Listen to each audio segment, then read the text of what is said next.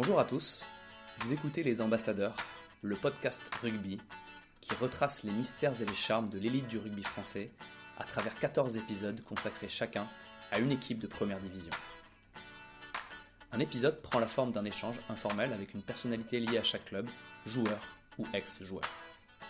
Ces personnages emblématiques ont pris le temps de raconter leur parcours, de révéler leurs inspirations, de dévoiler certaines anecdotes, pour nous permettre d'en savoir plus sur les coulisses et leur vision de leur sport.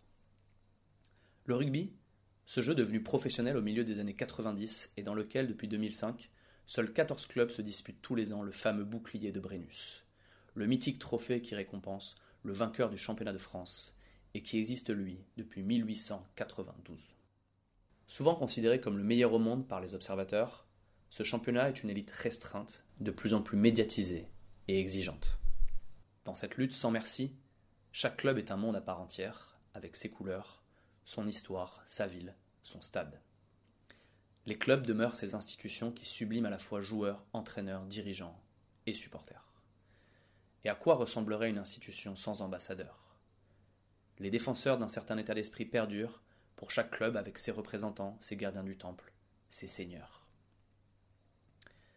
Je vous invite à écouter les ambassadeurs pour revivre les émotions, les joies, les peines, les matchs de légende, les titres fêtés jusqu'au petit matin, les aventures humaines, les troisièmes mi-temps et bien plus encore. J'en profite pour remercier tous les invités qui ont joué le jeu et toutes les personnes qui m'ont aidé dans ce projet.